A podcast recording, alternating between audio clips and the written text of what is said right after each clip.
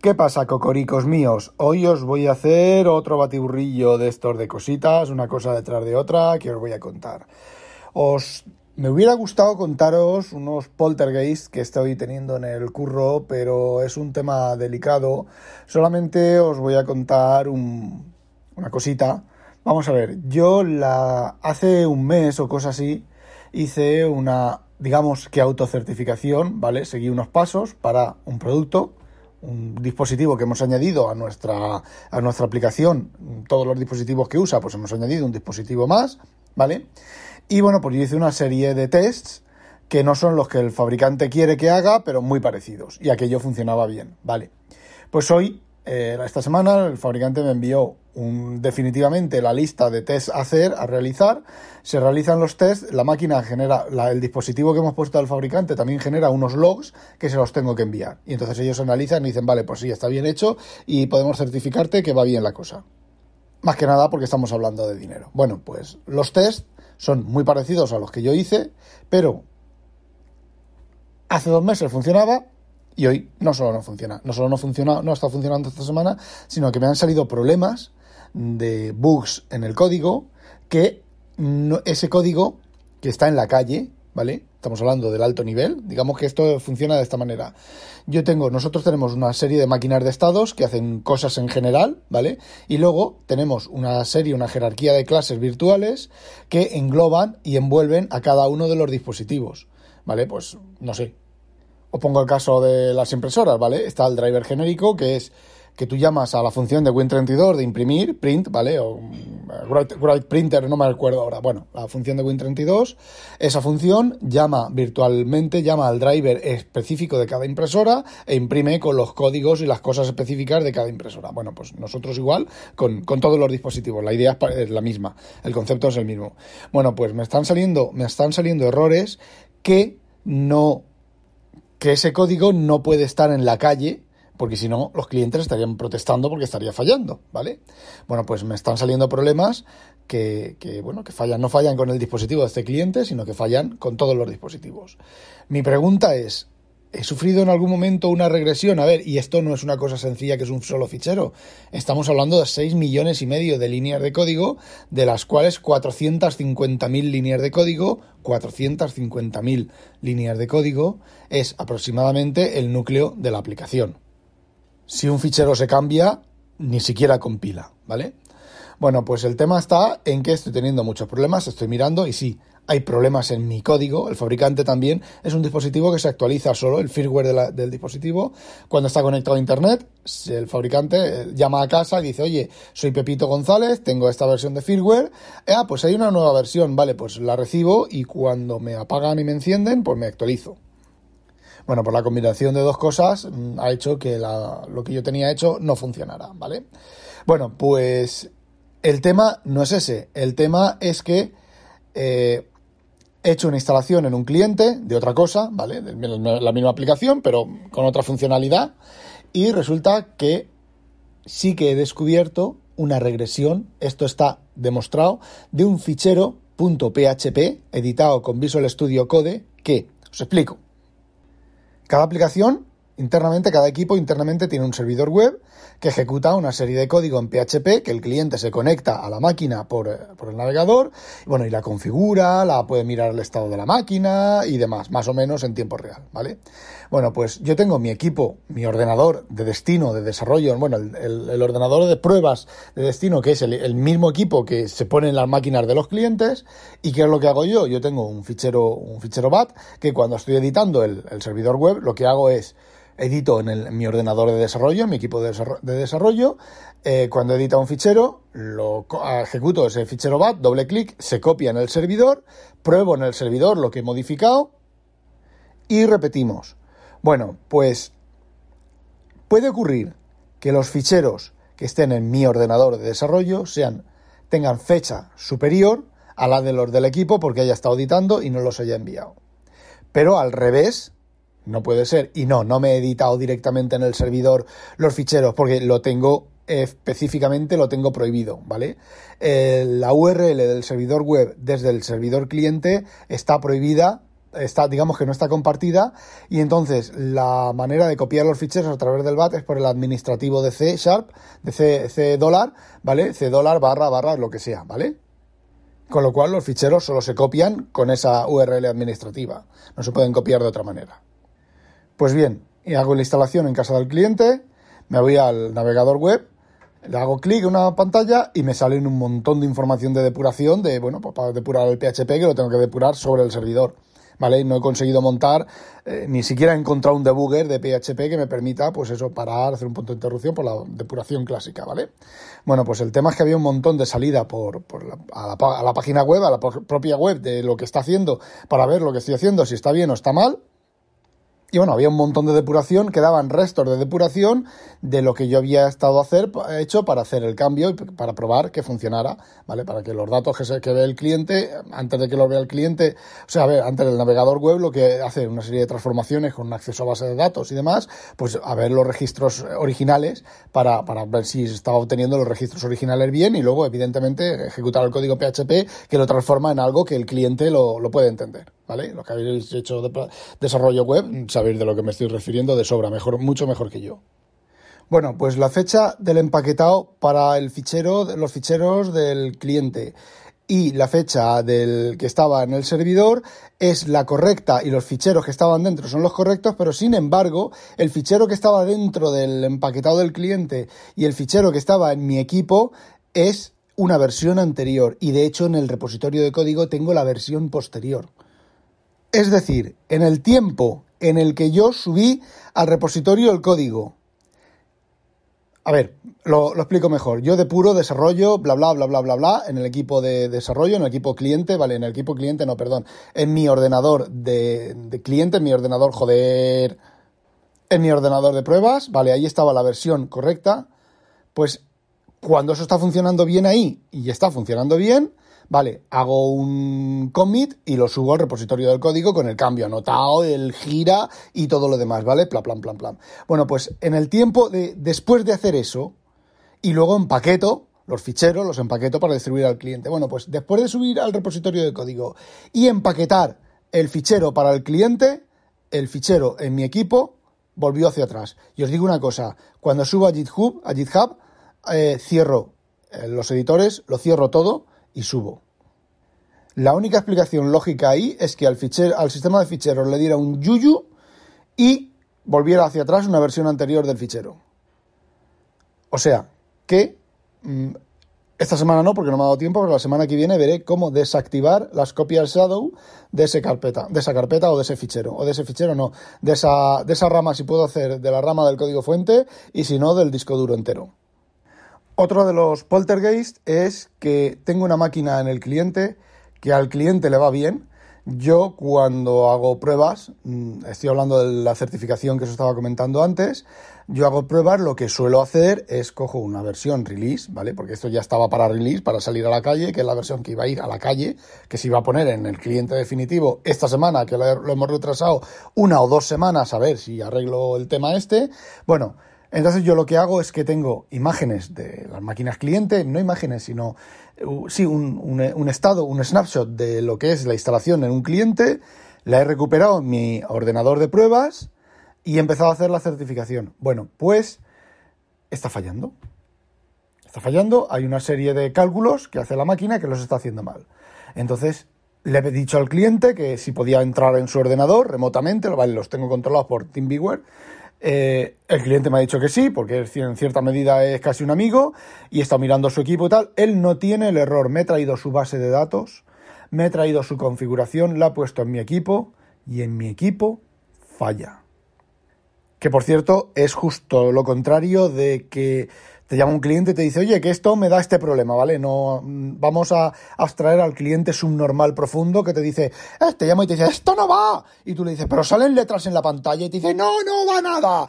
Y mm, al final vas a su casa y le dices, a ver, gilipollas, te pregunté si salían letras en la pantalla y tú me dijiste que no. ¿Y eso qué son? Ya, pero no va. A ver, eso, eh, eh, te estoy preguntando específicamente, ¿hay letras en la pantalla, sí o no? No va. No, sí o no, sí que hay letras en la pantalla. ¿Por qué me dices que no va? Gilipollas. No, estoy hablando de clientes que saben lo que se tienen entre manos. Bueno, pues entonces tú coges y le dices, y tú pruebas lo que el cliente está fallando, pues aquí va, ¿vale? Pues en mi ordenador va, lo típico. Em, te vas a un, aquí, una, un equipo montado ya preparado, listo para salir, lo pruebas y también va. Y le dices al cliente, en mi ordenador de salir a la calle, un clon del tuyo, pero más moderno, va. Y entonces, eh, al final, bueno, pues te vas al cliente y lo miras y efectivamente no va. ¿Vale? Y entonces, bueno, pues te traes las cosas del cliente o miras los clientes y entonces efectivamente tú lo pruebas como el cliente que lo está haciendo, que normalmente el cliente pues a lo mejor te dice toco aquí y toco allí y no va y a lo mejor es toco allí y toco aquí y no va, ¿vale? Tampoco le puedes exigir al cliente eh, eh, estructuración matemática exactamente de los pasos, pero tú los ves y dices, ves, ese paso que el cliente lo da por asumido, yo no lo estoy haciendo, ¿vale? Y entonces falla. Y entonces te pones a mirar el código y entonces dices, madre mía, esto cómo no es, pero, esto cómo no ha explotado, pero esto, pero si esto es una puta mierda, si esto no, madre mía, pero cómo está yendo este código en la calle, madre mía, si estoy por llamar a mi jefe y decirle que, apaguen todas las máquinas, por, porque, porque madre mía, qué chapuza, qué cosa más mal hecha, bla, bla, bla, bla, bla, bla, ¿vale? Pues en lugar de eso, en este caso ha sido al revés. En casa del cliente va perfecto y en tu casa, en mi casa, no va. Y bueno, después de esos gritos que tenía el gato durmiendo en la impresora, lo tengo mirándome en mi silla. Yo estoy en mi sillón del despacho, tengo un sillón de esos orejeros, de esos del Ikea, que son feísimos, pero son súper cómodos. Y al lado está la silla del despacho mío y hoy no trabajo y tengo al gato mirándome asomado así como con la cara como diciendo, ¿qué pasa papá? ¿A quién hay que matar? ¿A quién hay que defenestrar? Y bueno, como esto ya se ha alargado más de 10 minutos, pues os iba a contar más cosas, ya os las cuento mañana o en otro momento o cuando sea. Tampoco es alargar esto. Bueno, pues eso, que hay una parte del código que la he estado mirando, la he estado mirando por encima, porque bueno, quiero primero certificar la cosa del cliente para, del, proveedor, perdón, pues para tenerlo ya ese, código cerrado, pero hay otra parte que estaba fallando y he mirado el código y efectivamente está fallando, está haciendo los cálculos mal.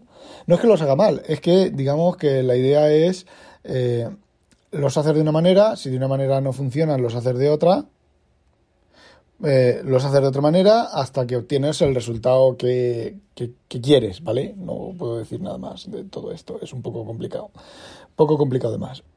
Y bueno, la cosa es que tenía que acertar a la primera, los, el cálculo está hecho para que acierte a la primera y es situación de que acierta a la primera, pero no acierta a la primera, entonces recalcula y tal, pero mientras recalcula, cuando recalcula, pues muestra en el, en el log de la pantalla dice, oye, esto no es posible por este motivo y por este motivo, cosa que no es cierta, ¿vale? Porque debería primero calcular de otra manera y bueno, pues eso. Algo he cambiado que no me he dado cuenta de esa parte, creo que sé lo que he cambiado, tampoco lo puedo decir lo que he cambiado pero vamos, que no funciona, ¿vale? lo de siempre. Ah, coño, lo de la impresora. Tengo certificada, a ver, certificada por mí, ¿vale? No por, por, mm, por el proveedor, porque al proveedor le da una IGA, le importa una IGA si la impresora no imprime bien.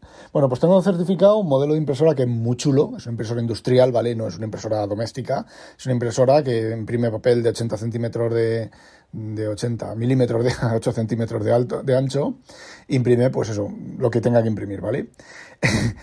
y resulta que me llama mi jefe y me dice, Rafa, ya tengo todo el metal, todo esto puesto para esta impresora, que es muy chula, muy chipi guay. Bueno, es una impresora que tiene retract. Es decir, si presenta el ticket, presenta el, pedazo de papel, si el cliente no toma el, papel, a los 30 segundos, se lo esconde dentro y lo guarda y lo echa a un depósito, ¿vale? Bueno, lo echa por debajo, ¿vale? Tú pones debajo una caja y ahí que ahí van los, los tickets rechazados. Bueno, pues yo solo tenía certificado, yo eso había estado semanas usando esa impresora en mi desarrollo, porque bueno, evidentemente yo eh, implemento una, una, cosa nueva y la, la uso yo, ¿vale? En mi desarrollo. Cuando ya está, digo, bueno, yo esto ya está cerrado, lo sigo usando unas semanas para ver cómo funciona, ¿vale? Bueno, pues la estuve usando varias semanas perfectamente, sin ningún problema, impresión, la el retract, todo perfecto. Bueno, pues llega, me, dice mi jefe esto y digo, vale, pues vamos a montar la primera máquina de prueba para que la testen, la verifiquen en el... En, en, la cadena de montaje, al salir de la cadena de montaje, pues que la verifiquen, ¿vale? Bueno, lo de la cadena de montaje es una, una aquí, ahora lo cuento, ¿vale? Entonces, pues eh, la impresora no imprime. No es que no vaya, no es que imprima mal, es que no imprime. Cago en la puta de oros. Bueno, vale, otra cosita al poltergeist de esta semana. Bueno, pues me, me voy, me voy a, me pongo, ¿vale? paro lo de la certificación del cacharro este porque no lo otro una máquina que va a salir antes todavía bueno un modelo que va a salir antes bueno, pues paro lo de la certificación del cacharro este, me pongo a mirar la impresora, ay madre mía, si estaba a medio hacer. ¿Cómo descertifiqué yo eso si estaba a medio hacer? No pudo haber funcionado nunca. A mí me queda la duda de si he vuelto a tener otra regresión de ese tipo o, mm, a ver, podría mirar en los registros, podría mirar la fecha en la que terminé, podría mirar muchas cosas, eh, no creo que valga la pena. Le envié a un proveedor que tenemos, le dije, oye, he conseguido poner esta impresora en marcha con este código. Y el código que le envié al proveedor es el mismo que yo tenía, con lo cual posiblemente no lo terminé. Entonces dudo mucho que yo hubiera estado dos semanas probando esa impresora en mi equipo. Y recuerdo perfectamente haberla usado. Bueno, en fin. Cosas del desarrollo. Bueno, os voy a contar la cadena de producción. A ver, eh, yo trabajo para una empresa muy pequeñita que vive, sobrevive, ¿vale? Vendiendo pues unas entre 20 y 50 máquinas al año. El objetivo son 100 máquinas al año, son máquinas carísimas, estamos hablando de 60, 100 mil euros, ¿vale? 60.000, 100.000 euros puede valer cada máquina, 150.000 euros cada máquina, ¿vale? Son máquinas tremendamente complejas, son máquinas que llevan una cantidad de, de, electrónica y una cantidad de componentes y una cantidad de cosas increíbles, ¿vale? Y entonces tenemos la cadena de producción. Tenemos una oficina, que es las oficinas, entre comillas, que es donde está, está mi jefe y estoy yo, pero normalmente estoy yo solo porque mi jefe pues tiene más empresas y esas cosas las resuelve en su casa, en su sofá, que lo comparto perfectamente, su sofá, sus perritos, su chimenea, su copa de no sé qué, que en una oficina, bueno, entonces estoy yo solo, estoy cojonudo, yo prefiero programar solo, si tengo que cagarme en algo nadie me escucha, si tengo que estampar el ratón contra el suelo y coger el siguiente que tengo al lado, pues lo cojo, ¿vale? Eh, el teclado no lo estampo porque vale 200 euros. Es un, es un Unicomp. Unicomp no, es un, joder, un eh, Filco. Y luego está la cadena de producción. La cadena, en la cadena de producción hay un solo hombre, un solo chaval, ¿vale? Que es el que monta. Y cuando, en algún momento dado, que es cuando se consigue el objetivo de las 100 máquinas, vendemos montón de máquinas a un solo cliente, pues entonces la cadena de montaje se llena de gente, pero si no, este hombre es una cadena de montaje, ¿vale? Es una línea recta donde por un lado empieza un se pone un mueble vacío y en la otra punta de, la, de, la, de la cadena el mueble está lleno, está montado y funcional, ¿vale? Eh, cuando este hombre está montando las máquinas, él solo lo que hace es poner un mueble al lado del otro y va de uno a otro, de uno a otro, de uno a otro, de uno a otro y va moviendo su mesa con todos sus trastos y sus, y sus cosas. Entonces, pues cuando está la cadena, no, la, cuando está la cadena, cada puesto tiene su, su posición y la máquina de lo que se mueve es la máquina. Eh, a ver, cada puesto no es como una cadena de producción que veis en los coches que uno hace titín y otro totón y otro pone totón, no. A ver, a lo mejor puedes tirarte cuatro horas montando una pieza, ¿vale? En, en, tu puesto, cuatro horas y mover la máquina al siguiente y otras cuatro horas y otras cuatro horas. A ver, se monta una máquina, se tarda pues una semana, ¿vale? Eh, si pones en cadena, pues evidentemente en una semana montas ocho máquinas, pero si tiene el tiempo que está en la cadena es una semana o semana y media o dos semanas, dependiendo del modelo de máquinas, porque hay máquinas que son varios muebles juntos, hay máquinas que son varios muebles sueltos y hay máquinas que son varios muebles juntos unidos uno al lado del otro, ¿vale? Bueno, es complicado. Eso cuando yo digo la cadena de producción y cuando yo me voy a ayudar a la cadena de producción quiere decirse que hay muchas máquinas para montar y entonces yo el software me voy allí y lo monto en, en cadena ¿vale? Monto, me voy allí, voy igual como si fuera un operario más y voy montando conforme van terminando o, simplemente aprovecho los huecos de que el operario está recogiendo material o está lo que sea, pues para ir metiendo las máquinas, voy haciendo crucecitas en mi checklist. Y también voy cuando hay problemas de software que remotamente me, montan. A ver, las máquinas salen con TeamViewer instalado, me montan una sesión de TeamViewer y el chaval que está allí de continuo, pues oye, haz esto, no va, haz lo otro, no va, haz lo de más allá, no va, me cago en la virgen puta. Y bueno, mm, cada vez menos porque el chaval este cada vez tiene más experiencia y conoce mejor el, la electrónica y puede dar y puede eh, resolver los problemas mejor, pues a veces voy, tengo que coger el coche, son creo que son 40 kilómetros, 40 kilómetros 60 kilómetros. Eh, son, aquí, son entre 2 y 4 horas. Bueno, si no hay tráfico es una hora, ¿vale? Pero si hay tráfico son entre 2 y 4 horas el trayecto. Y bueno, a veces sí, a veces si se hacen las 5 de la tarde, me quedo allí hasta las 6 y entonces a las 6 y llego antes aquí, saliendo de allí a las 6, no, a las seis y media. Saliendo de allí a las seis y media, llego aquí, llego a, antes a mi casa que saliendo a las 5. Y mi jefe hace lo mismo. Mi jefe eh, a lo mejor se levanta a las 2 de la mañana y se va a las 2 de la mañana allí y, se, y a, las, a las 12 o por ahí se vuelve. Y hace lo que tenga que hacer y lleva los productos que tenga que llevar y hace lo que tenga que hacer. Bueno, que esto se está alargando un montón y a ver, no se levanta a las 12 de la mañana para, a las 2 de la mañana para ir allí, no, es que, bueno, porque como él dice, no tiene sueño, pues se levanta, se coge su terla y se va allí y se monta la máquina y hace lo que tenga que hacer y se vuelve y ya está, o se queda a dormir allí. Bueno, chicos, que esto ya al final se me ha hecho 20 minutos. ¡Hala! No olvidéis, sospechosos, habitualizaros y si podéis, dedicaros a otra cosa que no sea el desarrollo. ¡Hala! ¡Adiós! Ah, He dicho no olvides sospechosos habitualizaros. Bueno, pues lo digo otra vez. No olvidéis sospechosos habitualizaros. No olvidéis sospechosos habitualizaros y que os la pique un pollo belga. Adiós.